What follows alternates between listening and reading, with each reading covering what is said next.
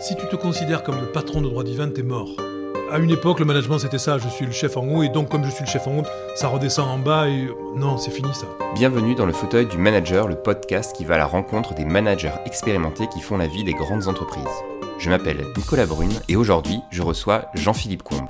Jean-Philippe est délégué cadre dirigeant à EDF. Il travaille sur la carrière des dirigeants et des futurs dirigeants de l'entreprise.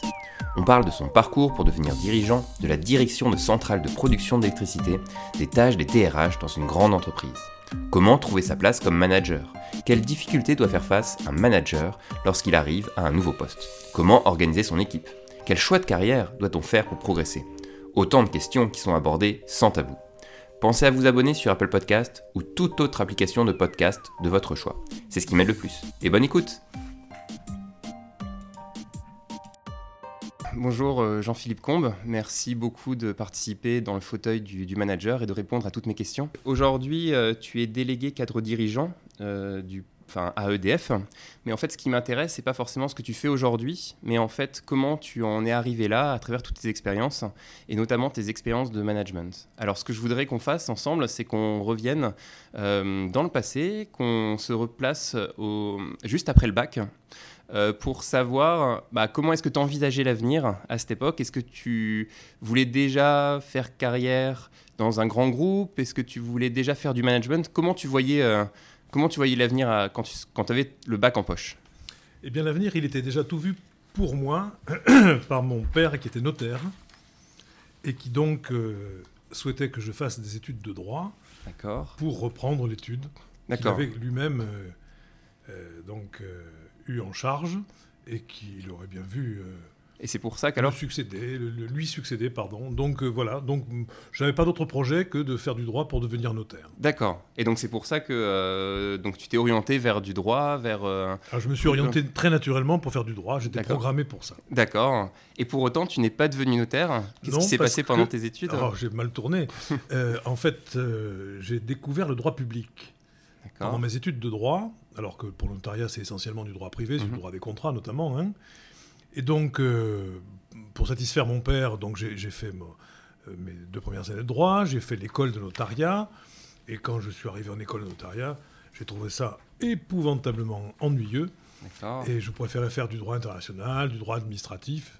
C'est la raison pour laquelle j'ai assez rapidement euh, abandonné la voie du notariat. Et ça a été alors comme, comme ah, ça a été, il a fallu, il a fallu, il a fallu que je fasse euh, du marketing, euh, si je dire, interne, pour convaincre mon père que c'était pas ma vocation. Et donc, évidemment, il a été assez déçu. Et, et, j'ai vu que pendant tes études ou après tes études, tu as commencé par l'enseignement, pendant et après. J'ai été ce qu'on appelait d'abord un moniteur pendant mes études. Donc je travaillais auprès d'un professeur de droit international. Et puis ensuite, j'ai été chargé de cours et de travaux dirigés à la fac de droit de Toulouse où j'ai été étudiant, tout en finissant un doctorat euh, de sciences politiques et de, et de droit public. Donc un, chargé de cours, hein, pour, pour, ceux qui ne connaissent pas, c'est quelqu'un qui enseigne directement. Oui, j'ai enseigné directement en amphithéâtre où j'ai fait des travaux dirigés, notamment pour les, les étudiants qui étaient salariés, c'est-à-dire qui venaient faire leurs travaux dirigés le samedi. Et qu'est-ce que ça faisait de passer de l'autre côté en fait du miroir? Parce que tu étais étudiant jusque-là et donc euh, tu es dans la case étudiant et finalement oh, de passer euh, professeur entre ah, guillemets. je ne sais pas professeur, mais, enseignant. C'était une forme de, de fierté et en même temps de plaisir parce que j'aime beaucoup ça, j'aime beaucoup transmettre, j'aime beaucoup enseigner, j'aime beaucoup animer des formations, etc. Donc je faisais ça sans difficulté. Et c'est des compétences après que tu as pu réutiliser parce que pour, euh, pour tenir un amphi, pour mener les gens en amphi, c'est pas forcément évident parce qu'il y a énormément de personnes. Non, euh, j'ai eu la chance d'avoir des, des mises en situation assez étonnantes. D'accord. Euh, par exemple, quand j'étais moniteur de ce professeur dont je parlais, il était le créateur, le premier créateur en France de l'université du troisième âge. D'accord. L'université du troisième âge consistait à attirer à l'université des retraités au moment où les étudiants n'y étaient pas, mhm. et donc de valoriser l'occupation des locaux universitaires. Et animer à 15h30 l'après-midi euh, des personnes du troisième âge une conférence sur le Watergate, sur euh, les institutions françaises. C'est un exercice de style assez intéressant euh, parce qu'on apprend à doser sa voix pour éviter les endormissements répétés. ah ouais, à ce ok, ok. Et donc tu fais ça pendant 5 ans? Je ne fais pas que ça pendant 5 ans. Pendant 5 ans, je fais ça en faisant ma thèse, de doctorat mhm. et puis en pratiquant un noble sport. Et oui, effectivement, le rugby, euh, ça aussi, c'est vraiment un sport d'homme, entre guillemets, ou euh, c'est surtout un sport régional. oui, Toulouse. je suis tombé dedans quand j'étais petit, c'est tout. et tu en as fait en compétition Ah oui, oui j'en ai fait en compétition jusqu'en 1981, c'est-à-dire à la date à laquelle je suis rentré à EDF. D'accord. Et ça, c'est quelque chose aussi qui t'a servi dans ta carrière après? Enfin, cette, euh, enfin, ce collectif Je me souviens euh, que dans mon entretien d'embauche, j'ai convaincu un de mes recruteurs en lui parlant de rugby. C'est vrai hmm D'accord, d'accord, d'accord, d'accord. Et j'imagine après aussi, quand, on va y venir après, quand tu, quand tu parlais de, tes postes comme directeur de centrale, peut-être que tu as retrouvé. Euh, j'ai retrouvé l'ambiance des vestiaires. D'accord. D'accord. Ah bah tu vas nous en dire un, peu plus. Hmm. Mais, mais, commençons par le commencement. Donc, euh, euh, tu finis ton doctorat. Et après, tu, tu pars directement euh, à EDF Ça ne s'est pas du tout passé comme ça, j'ai vu les questions. en fait, j'avais absolument pas la vocation d'entrer à EDF. moi, je souhaitais être professeur d'université. Ah d'accord, ok. C'est venu en cours de parcours. D'accord. Et donc, bah, évidemment, les, les, les, charges de cours que j'avais, les travaux dirigés, m'y préparaient. Et j'ai fait une mhm. thèse qu'à l'époque on appelait une thèse dite d'agrégation. Donc c'était un exercice de style sur la notion de service public, ça ne s'invente pas. Et ce qui ne s'invente pas non plus, c'était que cette notion, je l'étudiais à travers l'organisation du sport en France. C'était une facétie de mon directeur de thèse, qui connaissant mon goût pour le ballon ovale, m'avait proposé mmh. ce sujet. Effectivement aussi, tu t'es tout désigné pour ça en fait. Voilà. Et puis, et puis, puis, puis, euh, j'ai commencé à m'apercevoir que l'agrégation de droit, c'était d'abord un exercice difficile. Mmh que je n'étais absolument pas du sérail. Or, à cette époque-là, encore, hmm, je pense que ça n'a pas totalement disparu, il y avait une certaine forme de mandarina qui réservait euh, certains postes euh, aux, gens du milieu. Et donc, je me suis décidé un jour, par hasard, une fois dans ma vie, à répondre à une petite annonce du journal Le Monde. D'accord. C'est une époque où Le Monde publiait des, annonces, euh, des offres d'emploi. Ça, ça, a beaucoup changé depuis, évidemment, c'est une autre époque. L'annonce était libellée ainsi Grande entreprise du secteur de l'énergie cherche docteur en droit ou équivalent. Je me suis dit, ça c'est chouette, c'est ELF. Je pensais que c'était ELF. oui, bah, non, c'était pas du tout ELF. c'était même pas EDF. Véritablement, c'était le service du transport. D'électricité, euh, service du transport d'électricité euh, d'EDF, le STET, c'était le nom de l'époque, aujourd'hui c'est devenu RTE. D'accord. Qui publiait une annonce de pré-recrutement. D'accord. Pour éviter de se faire envoyer les gens que le département recrutement de l'époque de DF ah, recrutait. C'était un court-circuit en fait, un circuit, circuit. circuit, interne. Alors, j'ai répondu à cette annonce-là, j'ai été convoqué à Paris, j'ai passé des, tests juridiques, je me rappelle une, une planche juridique de 3 ou 4 heures sur le droit d'urbanisme, qui était complexe, des entretiens, etc. Puis j'ai été reconvoqué pour d'autres entretiens, et j'ai été pris. D'accord. Et je me suis retrouvé à EDF, mais vraiment par hasard. D'accord. Et ça t'a pas fait peur de faire euh, finalement ce... Euh, euh, ce switch entre finalement une carrière assez, euh, assez tracée, assez linéaire, euh, chargé de cours, puis docteur, puis qui, qui s'amène vers, vers maître de conférence, mmh. j'imagine. Mmh. J'ai même un, professeur maître de conférence en, histoire. et, et, finalement, cette bifurcation vers le privé. Non, non je ne savais pas que c'était le privé. D'abord, à l'époque, c'était le public. Oui, c'est vrai hein. que c'était le public. Oui, à l'époque, c'était le public. Alors, il y avait quand même une relation avec le service public. Mmh. J'ignorais pas ce qu'était EDF, etc. Mais non, ça m'a pas fait peur. Et puis en plus, j'étais recruté sur ma spécialité, le droit public. Hmm. Donc, euh, bon, c'était un déroulement normal. J'étais content de trouver un, job. J'avais 28 ans. Il était quand même temps que je le mette. Effectivement. J'avais passé de belles années, de longues années d'étudiant. Et la première année sportif. Ça s'est passé comment? Quand tu es rentré dans l'entreprise, c'était un ça s'est passé bizarrement. C'était euh, ça s'est passé bizarrement parce que j'étais recruté à Paris dans mhm. une direction juridique centrale. Et le jour avant que j'arrive, on m'a dit mais de toute façon vous, vous, ne restez à Paris que deux à trois mois pour vous former, puis on vous envoie à Toulouse je n'en croyais pas mes yeux, j'en revenais, pour prendre le poste de responsable juridique de l'unité sud-ouest, etc. Donc j'ai même pas déménagé, j'ai pris une chambre sous les toits, euh, euh, tout à fait spartiate, etc. Et puis au bout d'un mois, on m'a dit ah ben non, en fait, vous allez rester un an et demi. Bon, donc là, il a fallu quand même que je, j'envisage quelques aménagements matériels. Et en fait, je suis resté un an et demi en direction juridique centrale à, Paris, où j'ai appris quand même les, les bases de mon métier. D'accord. Donc un an et demi, et après... Euh, un an et demi après, donc, on, m'envoie à Toulouse comme responsable juridique. D'accord. Et surtout, à cette époque-là, on a l'intelligence, en même temps de me, que de me confier la responsabilité donc d'attacher juridique de l'unité, je suis le mm. seul juriste de l'unité, de me confier un management. On me confie une équipe d'une 15 à 20 personnes. Quand même. Qui s'appelle la section affaires générales et qui traite aussi bien le courrier, le nettoyage, l'entretien des, des, logements, la fiscalité, l'accession à la propriété, toute activité dite affaires générales. Et les... Que je manage. Et les 20 personnes étaient des internes Ou c'était une société Ah non, c'était des internes. C'était que à l'époque. À l'époque, l'emploi était complètement internalisé ou presque.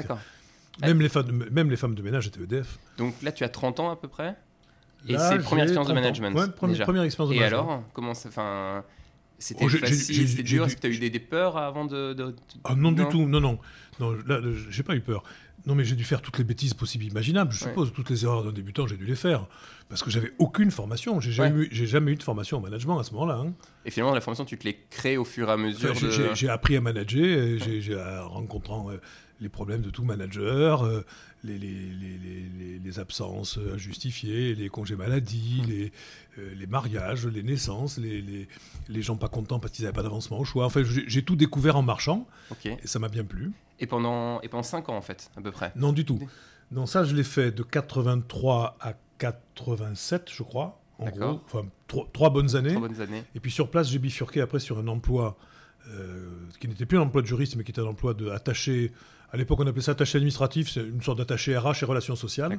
Où là, j'ai plus tout de management. D'accord. Et c'est quelque chose que, euh, euh, que tu as souhaité pour faire autre chose entre guillemets que du management ou c'est une conséquence C'était une proposition intéressante et surtout dans une unité qui était assez délicate sur le plan social et où, y compris dans ma fonction de, de juriste, j'avais pu avoir quelques succès dans la relation, y compris avec les partenaires sociaux.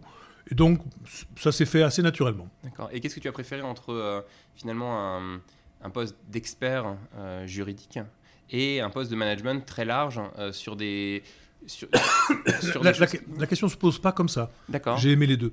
D'accord. Le, le premier m'a préparé au second, sans aucune difficulté. Si j'avais pas fait le premier, j'aurais pas réussi dans le second. C'est vrai? Ah, parce que. D'accord. Donc, donc tu, enfin, tu trouves que euh, que tes connaissances en, juridique et ton expérience euh, elles me servent encore. Elles te servent encore, mais elles, mais elles te servent elles t'ont servi particulièrement quand tu as dû gérer cette équipe euh, au quotidien. Oui, parce que la, la compétence juridique m'a créé une légitimité. D'accord. Il se trouve que j'ai, à l'époque, pas mal de personnes venaient me consulter en tant que juriste, mais pour leurs questions personnelles. D'accord. Ah oui, d'accord. Le, type dont la mère avait été démarché à domicile et à qui on avait collé l'encyclopédia universalis et qu'elle ne savait pas payer ni rien, etc.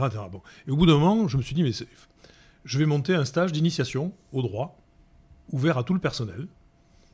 Euh, ça me permettra de connaître les gens, de me faire connaître, etc. Et puis, puis de leur donner des, des, billes, et des solutions. J'ai créé ça et donc ça s'est bien passé. Les gens sont venus me voir assez naturellement. Et donc là-dessus, ça m'a permis d'ancrer la fonction de juriste dans l'unité parce que c'est une unité qui construit et entretient des lignes euh, de transport d'électricité à haute et très haute tension. Mhm. Et c'est une unité d'ingénieurs évidemment et de techniciens. Et ils avaient l'habitude de se servir du juriste comme d'un pompier. D'accord. Et moi, je. je donc, c'est en bout de chaîne, en fait. Quand il y a un problème, c'est toi qu'on appelle. Et, voilà. Et moi, je voulais qu'on m'appelle en amont. Ouais, je comprends. Et donc, j'ai réussi ça. Et donc, cette légitimité-là m'a aidé. Et donc, a, fait que quand j'ai pris la responsabilité de management, ça s'est fait assez naturellement. D'accord, parce que les gens te connaissaient voilà. et connaissaient ta valeur par rapport aux différents. par rapport le, le terme est bien gros, mais ils savaient ce que j'avais fait. D'accord. Et ça, c'est, euh, tu penses que c'est fondamental pour, euh, non, pour ça, non, c'est pas fondamental. Ça a été mon histoire. D'accord. Donc, je pense que c'était heureux pour moi. Est-ce que c'est fondamental pour d'autres? Je sais pas. Mais moi, oui, ça a été heureux. D'accord, d'accord. Et c'est quelque chose que tu as réussi à conserver pendant les, euh, pendant les trois années où tu as managé cette, équipe Oui, bien sûr, puisque j'ai continué, j'ai y compris formé des, des, des, des, gens qui sont devenus délégués syndicaux que j'ai retrouvés en face de moi quelques années après. Donc c'était très intéressant d'avoir été leur formateur. Ouais, j'imagine. Et finalement, est-ce que tu penses que euh, qu'il est important de, de, créer et de maintenir ce lien de proximité quand tu. Euh, c'est essentiel. C'est essentiel. Il n'y a, pas d'autre secret. D'accord, d'accord, d'accord, d'accord. Ok, ok, bah on va, ok, d'accord.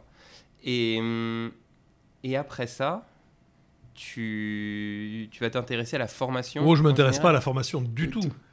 d'accord. On, me propose de devenir euh, délégué juridique régional, qui était un super poste avec une super promotion. D'accord. Et puis, euh, alors la proposition, il faut dire, est, évolutive. La première fois, c'est à Lille, la seconde fois, c'est à Nancy, la troisième fois, c'est peut-être Paris, mais on ne sait plus très bien où.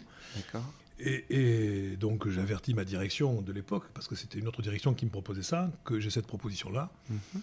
Et je reçois une forme d'oukase qui dit, mais tu vas, du style, bah, tu vas pas aller là-bas. Euh, qu'est-ce que tu vas t'embêter là-bas? Viens chez nous, tu vas faire de la formation, tu vas voir, c'est super, etc., etc. Donc non, ne te laisse pas partir.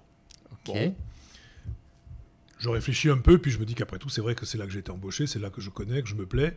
Et donc, je pars à Paris prendre la responsabilité de la formation professionnelle continue. D'accord. Et ça dure très longtemps, puisqu'au bout de quatre mois, on me fait faire autre chose. D'accord. Et je suis très heureux qu'on me fasse faire autre chose, parce que ce pas les quatre meilleurs mois que j'ai passés dans ma vie. D'accord. Professionnel. Professionnel, d'accord. Parce que c'était pas du tout quelque non, chose sur pas très marrant. C'était pas très marrant. C'était très administratif et j'aimais pas ça.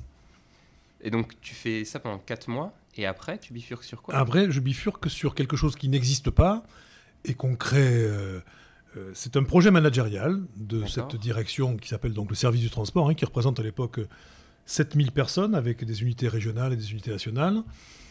C'est une époque euh, où la direction de ce service cherche à, à créer un esprit d'encadrement, un esprit de responsabilité et de solidarité de l'encadrement, de tout niveau, autour de la direction, et tente, euh, et réussit d'ailleurs, à reprendre la main sur le plan de la, de la gestion du système électrique et du réseau électrique, notamment face aux, comportements, euh, comment dirais-je, excessifs des organisations syndicales, et d'une en particulier, la CGT pour ne pas la citer, qui, à l'occasion des grèves, euh, euh, envahit des postes, coupe les télésignalisations, coupe le courant, etc. etc. Donc il s'agit aussi de reprendre le pouvoir sur la CGT à cette époque-là. D'accord. Et comment Quand je dis sur la CGT, ça veut dire sur les pratiques de la CGT, pas contre la CGT. Oui, bien sûr, bien sûr, bien sûr. Et comment, ça s'organise? Parce que c'est finalement. Ben, c'est un projet, c'est comme un projet. Je deviens en fait directeur de ce projet-là, sous l'égide de, du patron RH de l'époque et, du patron du service. Hein. donc je suis vraiment en direct avec les dirigeants, avec les hauts dirigeants de cette, de cette direction. Et, je pilote ça avec l'aide d'une équipe de consultants externes. À l'époque, ça s'appelle Bossard Consultants, c'est aujourd'hui Capgemini. D'accord.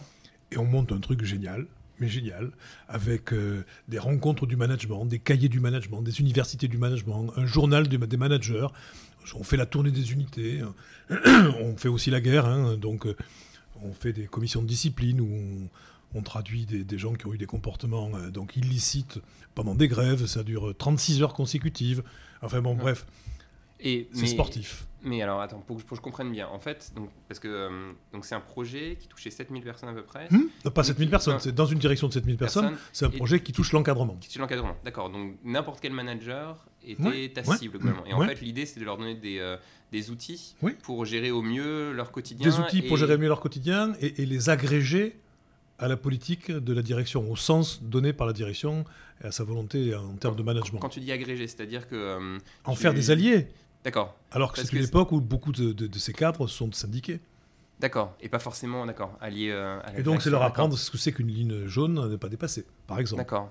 Et comment ça se passe, ça, de façon très concrète Enfin, par exemple. Euh, ben, on, anime des formations. Je crée une formation qui s'appelle Management social pour tous les futurs chefs de sous-unités, où je fais témoigner un chef de, un chef de sous-unité. À l'époque, ça s'appelle des sous-groupes transport. On appelle ça un jet aujourd'hui, euh, qui a connu une situation particulièrement difficile dur même, etc., et qui vient témoigner de la manière dont il a réussi à la surmonter, comment il a organisé, etc. Et donc, euh, on apprend, on apprend à manager à ces gens-là. Je fais intervenir un sociologue extérieur qui a écrit un bouquin qui s'appelle Le modèle EDF, il s'appelle Michel Vievorka.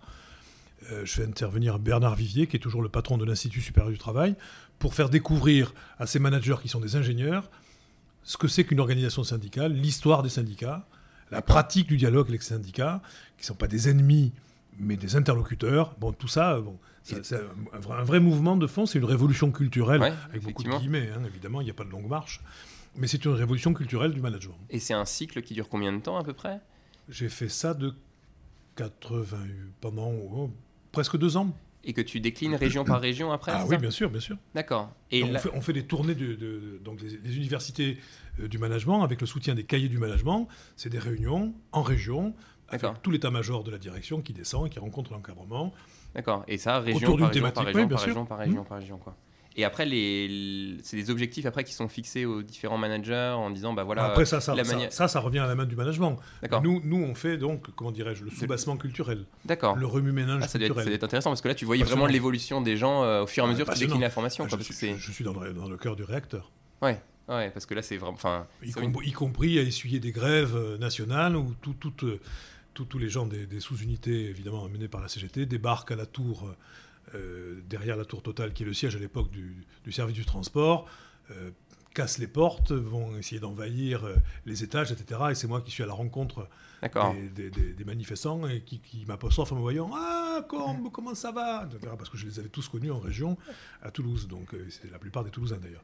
Bon, bref, c'est des souvenirs extraordinaires. Mais, et c'est aussi, j'imagine, peut-être ce qui te ce qui te réservait en région Non, parce que j'imagine que ta venue était connue et pas forcément euh, très appréciée des, euh, des équipes ah, non, non, quand tu étais région avec, l'encadrement, il n'y avait pas de problème. Là, c'était vraiment Oui, bien sûr, mais, les personnes qui, qui étaient encadrées, entre guillemets, ne voyaient pas forcément d'un très bon oeil le fait que euh, tu changeais la culture des... C'était pas personnalisé, non. Oui, non, bien sûr. C'était peut-être les gens qui ne voyaient pas ça d'un bon oeil. Ça, je veux bien le croire. D'accord. Bien sûr, d'où la, la réaction à laquelle je fais allusion.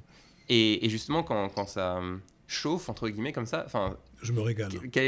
enfin, mais je me régale. D'accord. C'est là que c'est intéressant. Mais ça, c'est dans la, fin, dans la, fin, c'est une vraie confrontation entre guillemets. Ah oui, quand, quand, tu es devant la tour, euh, ou qui est une petite tour, hein, mm. je sais pas, d'une dizaine, douzaine d'étages, et que tu as en face de toi donc euh, le dirigeant de la fédération, CGT de l'énergie, les dirigeants locaux, les flics, les CRS, etc., que tu vas à leur rencontre pour mmh. négocier mmh. la composition de la délégation qui va rencontrer le patron, que tous les ascenseurs ont été euh, inhibés, fermés, coupés, etc. etc. C'est intéressant. Et, et, ce, goût, entre guillemets, pour... Euh, pour la négociation dure entre guillemets ouais, ça, ça, vient ça vient non, du rugby mais c'est euh, pas du, ça mais mais c'est ça aussi c'est enfin c'est un sport rude entre guillemets le rugby c'est un sport de contact je suis gascon les gascons aiment bien la confrontation d'accord d'accord d'accord et, donc, et puis c'est des gens que je connais. Ouais, je aussi. J'ai même joué au rugby contre eux, puisqu'à l'époque, à Toulouse. Oui, ça, ça crée des liens, ouais, effectivement. on faisait des matchs de rugby. Et donc voilà. Ouais, c'est vrai que le, le, sport aide. Je sais que euh, pour avoir fait euh, un peu de boxe, euh, c'est vrai que quand une fois qu'on est sorti du, enfin qu'on est rentré dans le ring contre quelqu'un et qu'on est sorti avec, il y a une un lien bizarre qui se crée en fait, Tout à fait. et qui euh, mhm. qu'on peut pas, enfin qu'on peut difficilement décrire, mais non moi qui existe. Je peux donner un exemple. J'ai contribué, euh, je me mettais à l'origine à Toulouse de ma dernière année en 88 de la participation de, l'unité dans la EDF dans laquelle j'étais à une course par relais à pied entre Toulouse et Barcelone entre 1988 et 92, c'est-à-dire en visant les Jeux Olympiques de Barcelone en 92. Une année, c'était Toulouse-Barcelone. L'année suivante, c'était Barcelone-Toulouse. C'était des équipes de grandes écoles et d'entreprises. Et j'avais convaincu mon patron de l'époque de, de, financer une équipe EDF. Donc on a organisé des sélections, etc. etc. L'objectif, c'était pas pour le sport. L'objectif, c'était de créer du lien. Et ça a marché? Au-delà des espérances. Malheureusement, j'ai pas pu participer à la course alors que je m'étais entraîné comme un fou pour être sélectionné, parce qu'il a fallu faire des sélections parce qu'on a beaucoup de bah, candidatures. Ma femme a accouché à ce moment-là. Ah bah, Donc j'ai pas aucun regret, mais j'ai pas fait la course. ok, ok, ok.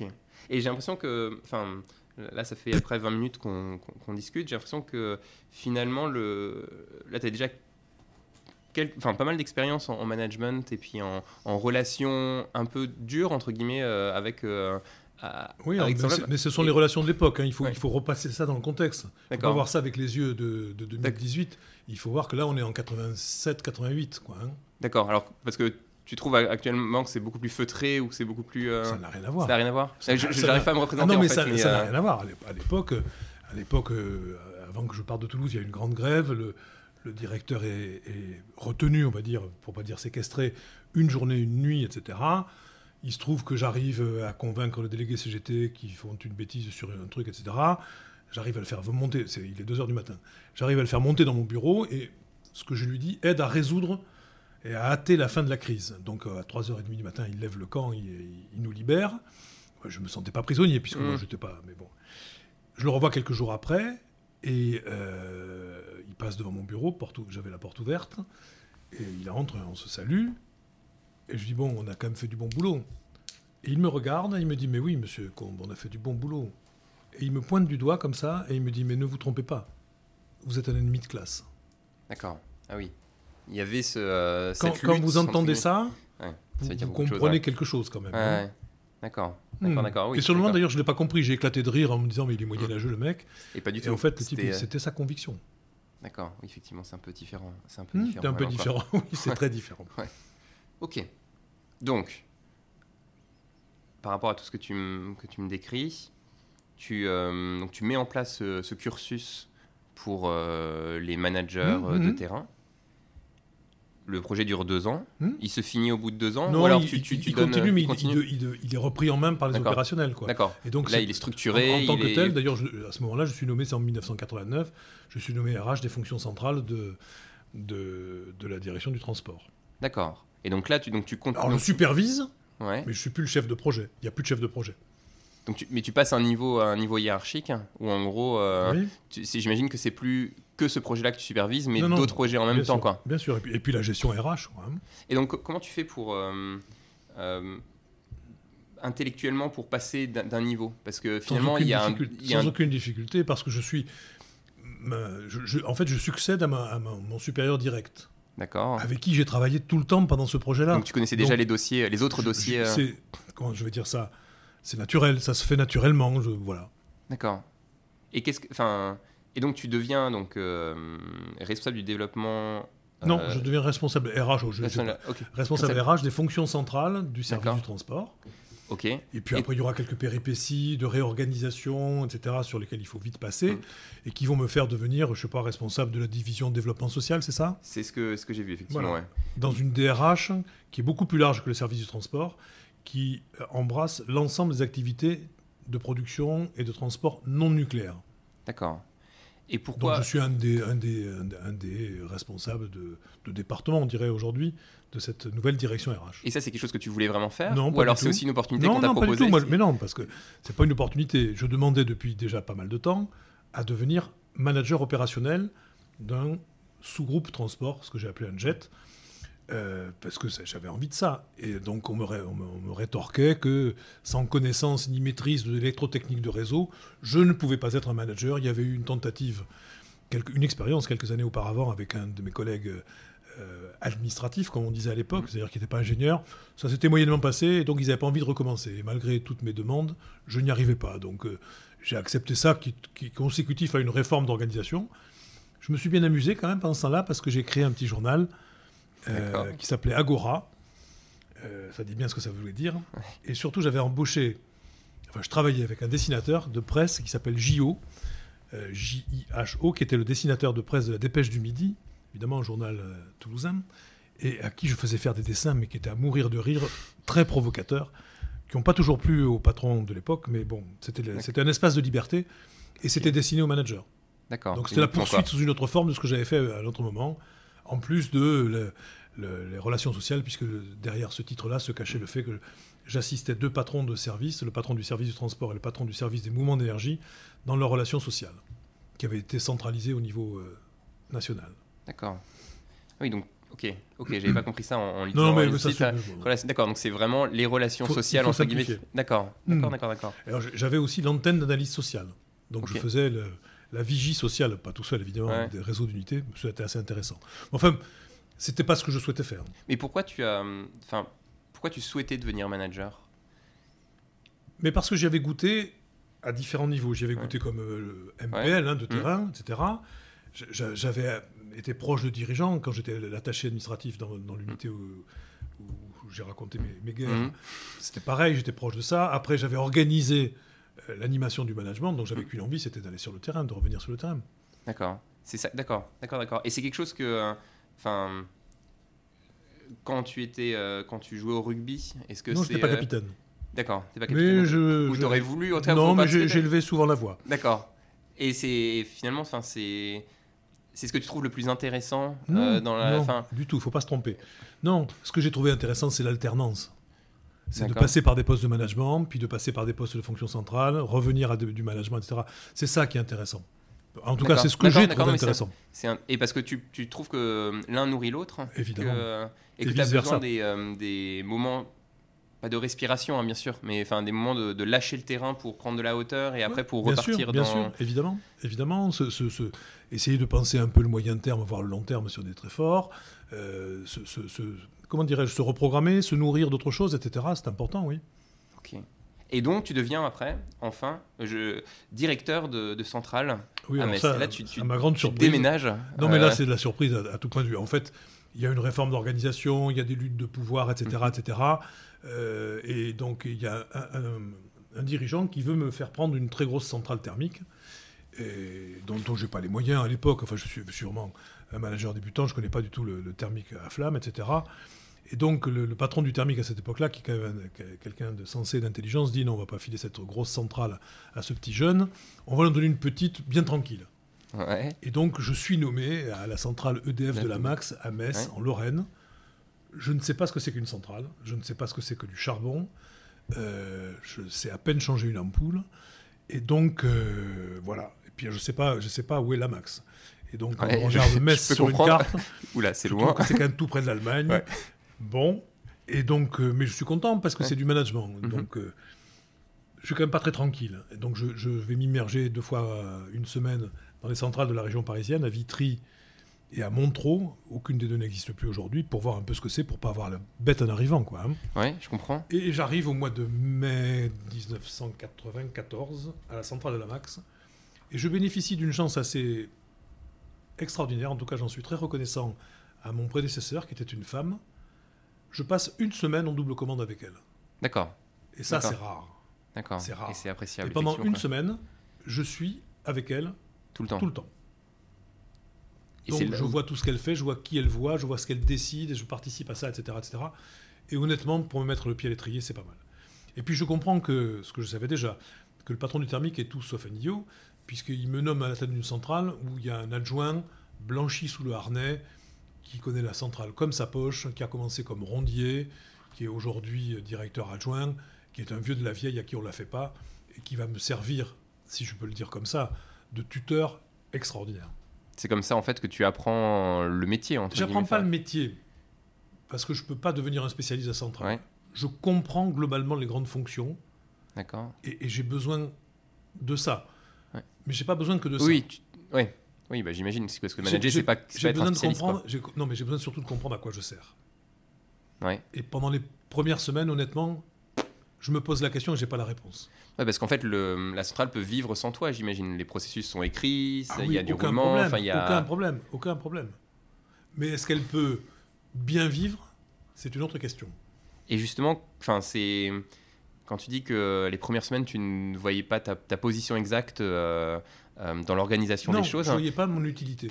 Et comment est-ce que tu l'as découvert C'est petit à petit très, simple, très simple. Il a fallu trancher quelque chose, ah peut-être exactement. Et puis, un truc, euh, petit bout de la lorgnette premier dimanche du mois de juillet, donc ça faisait deux mois que j'étais là, départ en, visite décennale d'une des deux tranches de la centrale. Visite décennale, hein, c'est euh, mmh.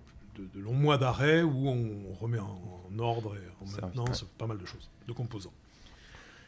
Je suis chez moi, c'est dimanche matin, je suis d'astreinte de direction.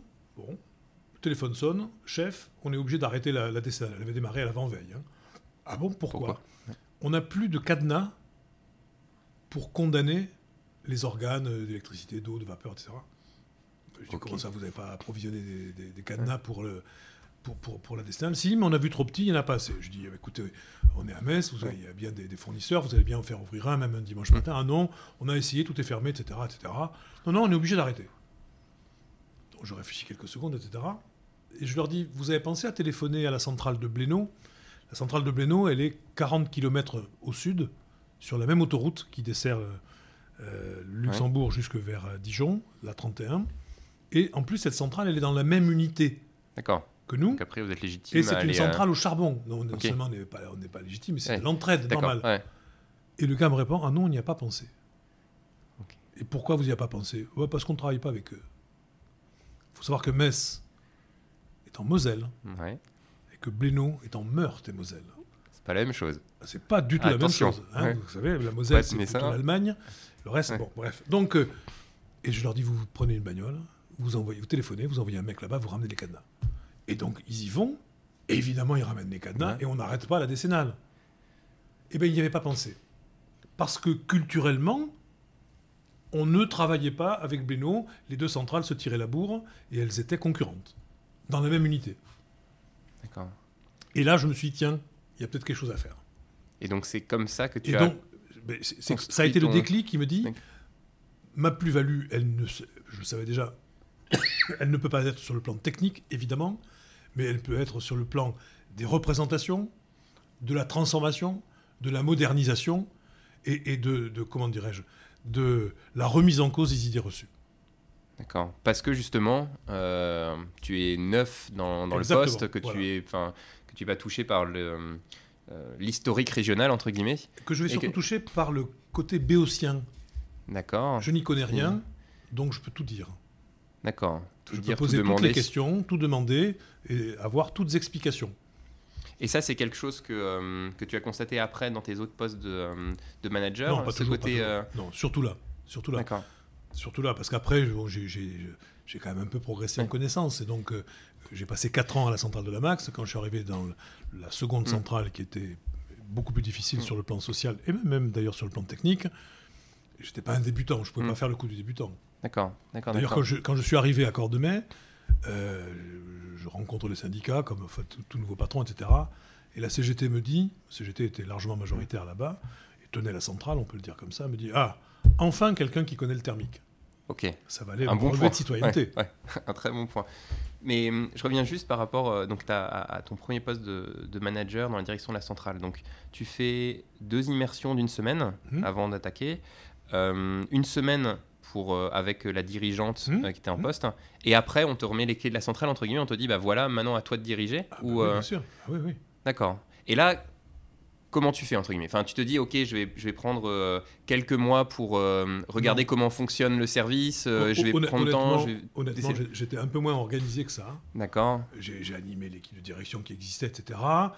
J'ai à, peu près tout de suite compris que il fallait que j'ai des chaussures de sécurité aux pieds dès le matin en arrivant, que j'ai un bleu de travail, un casque et des gants pour pouvoir sortir. Et donc, j'essaie d'être partout chez moi dans la centrale. D'accord. La seule chose la plus structurée que j'ai faite, c'est ça. Et donc, je suis allé partout. D'accord. Y compris tous les week-ends où j'étais l'astreinte. J'allais tout le, samedi matin, le dimanche matin à la centrale. Je prenais les vélos des, mécanos, etc. Et je, sillonnais la centrale. C'est grand, une centrale. Ouais, effectivement, j'en ai visité une déjà. Et euh, puis il y a des terrains pour, pour, le parc à charbon et tout. Je suis allé partout. Je voulais pouvoir être partout chez moi. D'accord. Et te sentir à l'aise, en fait, partout. C'est une sorte de du, Non, mais je suis allé à la rencontre des gens. Et enfin, ils étaient nombreux à travailler sur la, sur la centrale? 196. 196. Tu les connaissais tous En deux mois, oui. D'accord. J'ai appris. J'ai appris les noms, j'ai appris les lieux de naissance, j'ai appris les photos, etc. Et c'est quelque chose, euh, enfin, c'est une discipline à laquelle tu t'astreignais pour euh, parce que tu, tu pensais que, euh, que c'était important pour ta fonction de, de, enfin, de les connaître et de, de pouvoir les nommer, enfin, de, quand on les rencontre. Mais surtout de les reconnaître. D'accord. Plus que de les connaître, c'est de les reconnaître. Quand, tu rencontres quelqu'un sur un parc à charbon et que tu, lui, tu, tu l'appelles par son nom, etc., tu mm. lui demandes des nouvelles de sa femme, de ses enfants, ça il change existe, tout. ça change tout. D'accord. Et c'est pas de, la manipulation. Non, non, bien sûr, je dis pas, je tout ça. Non, non, non, mais je, le dis parce que ça peut. Bon, voilà. Puis en plus, j'ai plutôt un tempérament à aller vers les autres. Et finalement, c'est aussi ce que tu, euh, ce que tu racontais euh, euh, lors, de ton premier poste de manager, où tu disais que tu connaissais finalement toutes les personnes, que tu avais, tu avais pu mettre en place des cours et les aider dans leur vie personnelle. Et après, ça t'a légitimé dans, ta position de manager? Oui, enfin, si, si j'essayais de le, de le synthétiser et non pas de le théoriser, mm. C'est avoir une connaissance et une écoute intime des personnes. Et donc, on peut mieux manager quand on les connaît. Alors quand on a 800 ou 200 ou 100, c'est pas pareil, hein. mais quand même, c'est une manière euh, véritablement de s'intéresser aux gens et de s'intéresser aux gens pour eux-mêmes et non pas pour toi. À l'époque où j'étais juriste dans cette unité à Toulouse au début, j'achetais les terrains de poste pour la construction des postes de distribution sur tout le grand sud-ouest de la France. J'ai systématiquement trouvé un point commun avec les propriétaires chez qui j'allais discuter pour leur dire qu'ils avaient intérêt à vendre le terrain, etc. Je connaissais toujours quelqu'un qui les connaissait, j'avais joué au rugby dans le patin, etc., etc. Créer le lien. N'être pas le service public anonyme et puissant mmh. qu'EDF a longtemps été. On mmh. parlait de nous comme étant le ministère de l'électricité. Mmh. Non, j'étais un représentant de cette entreprise, mais un représentant, c'était un homme avec son histoire, ses trucs, sa manière d'être et autres. Et c'est pareil quand tu es manager. Quand tu es manager, tu n'arrives pas de nulle part. Oui, bien sûr. Et quand tu dis en deux mois, donc tu les as appris, c'était vraiment en deux. Enfin, finalement, j'imagine. En deux mois, je les connaissais tous. Tu les connaissais tous. Hein. Oui, je peux te raconter une anecdote. Je vois un type qui était né à Montauban. Montauban, c'est dans le Tarn-et-Garonne, c'est là que j'ai fait toutes mes études secondaires. C'était un gars qui était à la, manutention charbon, un, ouvrier, un agent d'exécution. Un, samedi d'astreinte, je le rencontre, je lui fais alors on est pays? Il me dit ça m'étonnerait. Ah bah si, j'ai dit, vous êtes né à Montauban. Oh, si vous saviez, bah, je dis, racontez-moi. Alors, je lui explique que moi, j'avais fait mes études et tout. En fait, c'est pendant l'exode en 40, ses parents étaient, avaient fui l'avancée des troupes allemandes mhm. et s'étaient réfugiés dans le sud-ouest de la France, comme beaucoup de Lorrains ou d'Alsaciens. Et ils s'étaient retrouvés à Montauban dans une famille qui les avait accueillis. D'accord. Eh ben, je connaissais la famille qui les avait accueillis. C'était mon entraîneur de rugby. Enfin bon, et donc, ce type-là, après, ça a été à la vie, à la mort. Ouais, je comprends, C'est rien. Mais voilà, bon. D'accord. D'accord. Ok, donc tu passes 4 ans. C'est pas reproductible, hein. j'ai pas pu reproduire la même chose après. Ouais, mais néanmoins, néanmoins, euh, hmm. si t'avais pas fait l'effort de, de, le connaître. Enfin, j'ai pas fait l'effort. C'est ça qu'il faut que tu comprennes. Pour moi, c'est pas un effort. J'ai appris leur nom, etc. Hmm. Mais c'est pas un effort. Non, bien sûr. Non, mais euh, aller vers les autres, c'est. C'est une curiosité. C'est une curiosité. Mais néanmoins, enfin, moi, par exemple, je sais que dans le début d'un poste, j'essaye d'apprendre le nom des différentes personnes avec qui je travaille, avec un organigramme. Et, ben, et ça, c'est ouais. c'est ce que j'ai fait. D'accord, d'accord, d'accord. Et après, en fait, c'est le, c'est le, c'est le début, entre guillemets, d'une ouverture aux autres. Ça bah passe par là, quoi. D'accord. Et hum, qu'est-ce que, enfin, qu'est-ce que tu en tires de ces, de ces 4 ans en tant que, en tant que directeur ah, euh, le, Je crois ma plus belle expérience. D'accord, parce que tu as plus d'expérience d'un point de vue... Euh, Pour tout, personnel, professionnel, familial. D'accord. C'est une réussite, c'est une alchimie. Tu as un moment dans ton parcours où les astres sont alignés. Euh, ma femme était, originaire du sud-ouest comme moi. La première fois que je lui ai dit on, va, on part à la Max, elle a pleuré avant que j'ai fini de dire la Max. Je comprends. Enfin bon, etc. Et, et on ne sait plus pendant 4 ans, tu ne peux pas t'imaginer à quel point ça a été une alchimie. Donc moi, je me suis régalé sur le plan professionnel. On s'est régalé sur le plan familial, amical, etc. On a découvert des régions que jamais on, on aurait découvert parce qu'on n'y serait jamais allé. Parce que pour quelqu'un du Sud-Ouest, l'Allemagne, enfin l'Est de la France, c'est des bataillons disciplinaires hein, en termes de représentation mm. à l'époque. Bon, bref. Donc voilà. Oui, donc un souvenir magnifique. D'accord. Et les gens de l'Est sont des gens extraordinaires au boulot. D'accord. Extraordinaires. D'accord. Ils sont disciplinés entre guillemets. Non, non, ça c'est la caricature ils aiment leur outil de travail. D'accord. Ils aiment leur métier, ils aiment leur machine, etc. Et quand le patron parle, a priori, il a raison. C'est pas être discipliné, hmm. c'est avoir la confiance. Par contre, si la confiance est trahie, je te dis pas. Hmm. Mais a priori, puisque c'est le patron, on fait, on, verra bien. Ok. Et donc après ces 4 ans comme directeur d'une moyenne centrale, petite centrale, petite centrale, oui. Tu, euh, tu montes en, puissance, entre bah guillemets, en passant directeur vers une... Je l'ai refusé le poste. Tu l'as d'abord refusé Trois fois. Trois fois, d'accord. Parce que tu te sentais tellement bien à, non, à la pas, max Non, non, pas du tout. J'estime. Moi, j'avais fait du management et la centrale mhm. pour devenir un jour directeur d'unité. C'était dans mon parcours, c'était une étape pour devenir euh, directeur d'unité. Je ne le cache pas, j'avais cette mhm. ambition-là. Et donc, euh, moi qui n'étais pas ingénieur, je fais 4 ans en centrale thermique, je me dis, bon, ça va, ça suffit. Ouais, T'as coché la case, On peut le dire comme ça, mais j'étais pas pressé de partir, mais j'avais envie de faire autre chose quand même. Et là, on me dit, bah, tu vas prendre la plus grosse centrale. En plus, c'était une pétodière sociale écoutez, arrêtez de déconner, c'est pas mon truc, je, je suis pas, je suis pas. Donc je refuse une fois, je refuse deux fois, je refuse une troisième fois, et là le patron, euh, le grand patron de l'époque me convoque à Paris, un matin à 8h30, me fait entrer dans son grand bureau, canapé en cuir, assis, tasse à café, petite, etc. Il me dit, écoute mon vieux, alors voilà, euh, tu vas être classé en U2, ça veut dire dirigeant, je te nomme directeur délégué de l'unité, et je ne comprendrai pas que tu puisses refuser et j'accepte. je comprends. non, mais j'accepte pas parce qu'il me nomme ça, mais je, comprends que j'ai pas le choix. Quoi. Et directeur d'unité, c'est quelque chose que tu voulais devenir depuis longtemps Non, non, pas depuis longtemps. Pendant que j'étais euh, directeur de la Max, j'ai fait une formation avec ce qui était l'ancêtre de l'université groupe du management, ça s'appelait l'Institut du management. D'accord. Et j'ai eu le déclic à ce moment-là. D'accord. Ah non, moi je voulais être, quand je suis entré à EDF, je voulais terminer ma carrière comme chef du service administratif, juridique et comptable du CRTT Sud-Ouest à Toulouse en catégorie 14. Il n'y a plus de CRTT Sud-Ouest à Toulouse. Il n'y a plus de chef de service administratif. Il n'y a plus de catégorie. Enfin bon, bref. Donc voilà. La représentation qu'on se fait quand on entre dans une entreprise, c'est par rapport à l'existant. Hmm. On n'a pas encore l'idée de, des évolutions à venir, etc. Donc bien sûr que non. J'ai eu ce déclic, je me rappelle très très précisément, pendant ce stage. Et pourquoi? Enfin, c'était un manager qui était venu, qui avait non, un directeur qui on, était on travaillait sur, sur le, la, stratégie, l'initiative stratégique, le management stratégique, et d'un seul coup, je me dis, mais c'est ça que je veux faire.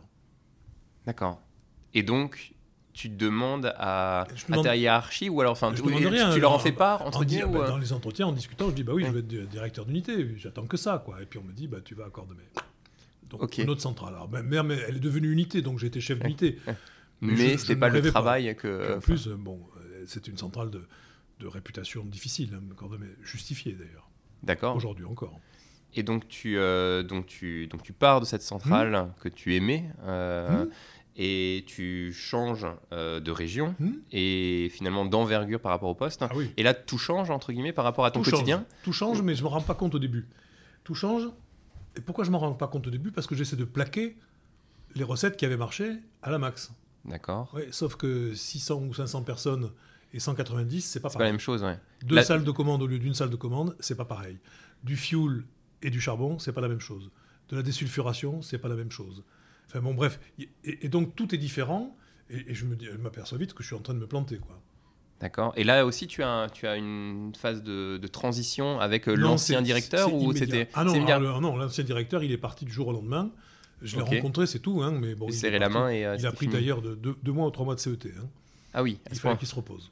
D'accord. Et donc, mais il y a une équipe. J'arrive, je ne suis pas le Messie. Oui. Il y a une équipe de direction, il y a des gens costauds là-dedans, etc. Donc ça tourne. Mais par contre, les, recettes euh, que j'avais pu éprouver, ça marche pas. Et donc, je, m'en rends vite assez compte. Parce que là, j'imagine qu'à 600 personnes, tu peux pas connaître euh, l'ensemble des noms des personnes. C'est plus possible. enfin... Je, me suis pris des baffes dans la figure terrible. Un jour, un dimanche matin, pareil, je, vais à la tour manutention, qui est à environ un kilomètre de mon bureau, hein, sur le site. La max de, de Cordemais, il est grand. Et puis, bon, l'équipe est là, et le, responsable de manutention dit bah, Je vais faire venir les gars, qu'on puisse discuter avec vous. Mhm je, le faisais d'ailleurs pour ça. Et donc il fait venir les gars qui étaient, qui étaient ce jour-là, de, qui travaillaient, etc. Puis je me en discutais, à bâton rompu, euh, à répondre à leurs questions. Puis à un moment donné, j'en vois un qui se penche à l'oreille de l'autre et qui fait Mais c'est qui le mec qui parle là? Ouais. Donc là, ça montre que vous n'étiez pas. C'est un type qui est rentré d'un long congé maladie. Il n'empêche que. Alors là, ça m'a atteint, ça. Donc je me suis dit que j'allais me montrer partout, partout, partout. Mais je n'ai jamais été à Cordemais partout chez moi comme je l'étais à, la Max. C'est trop grand.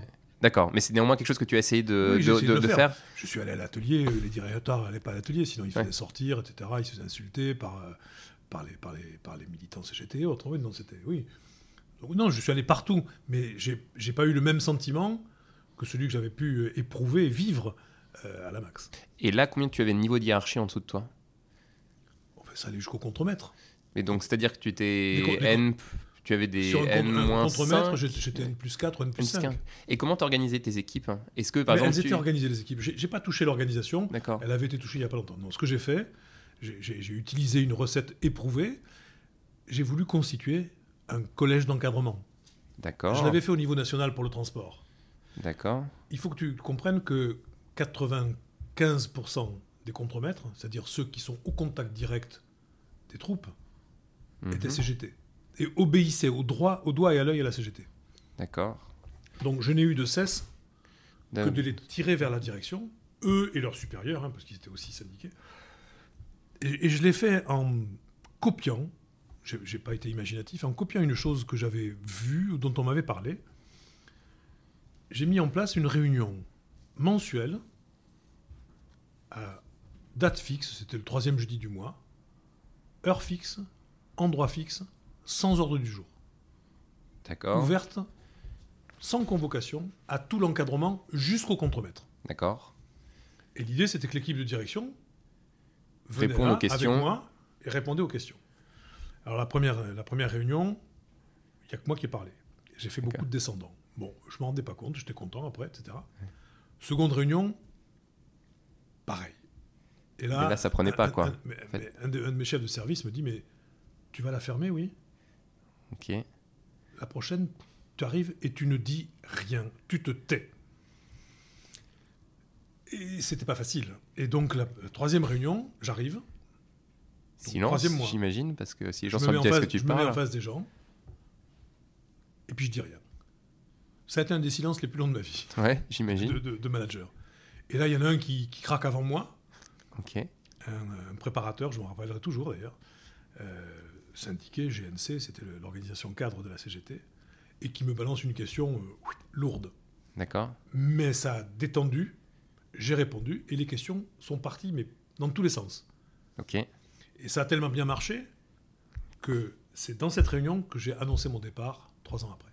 D'accord. C'était devenu un lieu un lieu d'échange en fait, qui, qui avait plus avant. De... Ouais, mais plus que d'échange, hein. c'était c'est un lieu de parole libre. Alors il faut dire que j'ai pas fait que ça, parce qu'en même temps, j'ai mis en place une démarche EFQM. Euh, e je sais pas si ça dit quelque chose, c'est une démarche qualité. D'accord. Démarche qualité avec des séminaires, etc. Enfin, un projet d'unité, quoi. Hein. Et d'ailleurs, si ça peut te faire marrer, je l'ai toujours avec moi. Ok. Ok, donc c'est avec. Ça, c'est les indicateurs derrière. les indicateurs de performance. Hein. Et c'est les, euh, d'accord, les, les, objectifs. Voilà. Tu les as et ça, tu vois, tu vois c'est modeste. Hein ouais. mais quand même.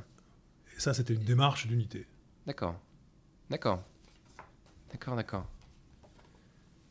Tu vois, je l'ai toujours avec moi, ça doit signifier quelque chose. Ouais, bah, j'imagine qu'il y a un attache. Enfin, ça veut dire quelque chose. Entre Certainement. Ouais.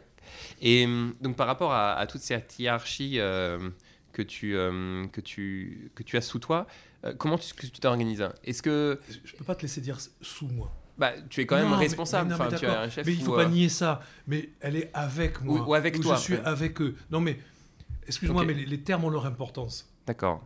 Si tu te considères comme le patron de droit divin, t'es mort. Ok.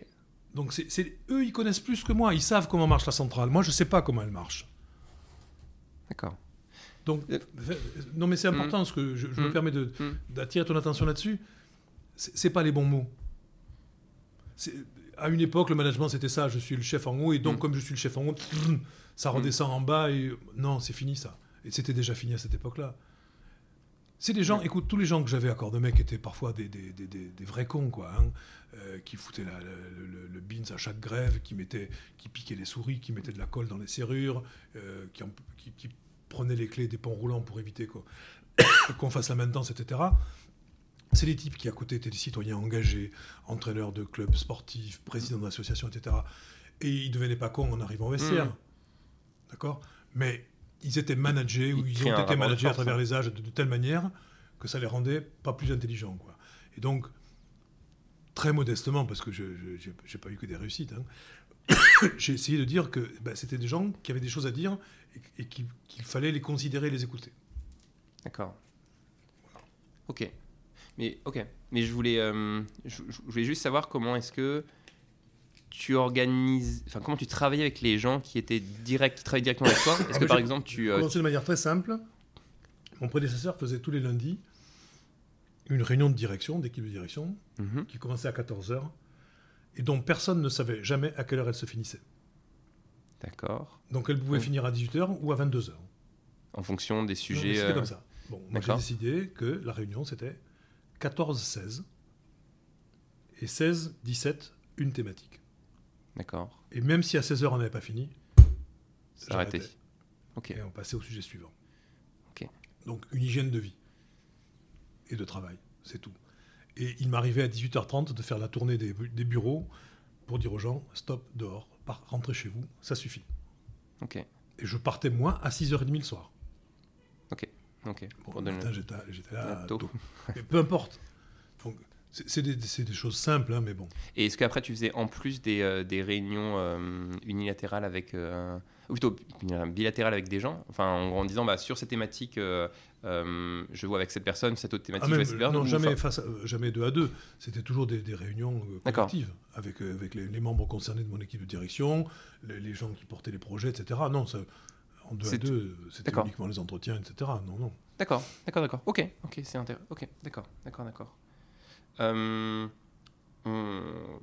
tu as encore énormément de, choses à raconter, malheureusement. Euh, euh, on pourra se revoir si tu veux. Ah bah avec, avec grand plaisir. Je voudrais juste qu'on qu utilise ces, ces, cinq dernières minutes pour parler du, un, du management en général, ta vision des choses, parce que finalement, au fur et à mesure que, que, tu, tu, me racontes ton parcours, j'ai vraiment l'impression que, que pour toi, le management est vraiment une histoire de relation entre les gens. Mais ce n'est que ça.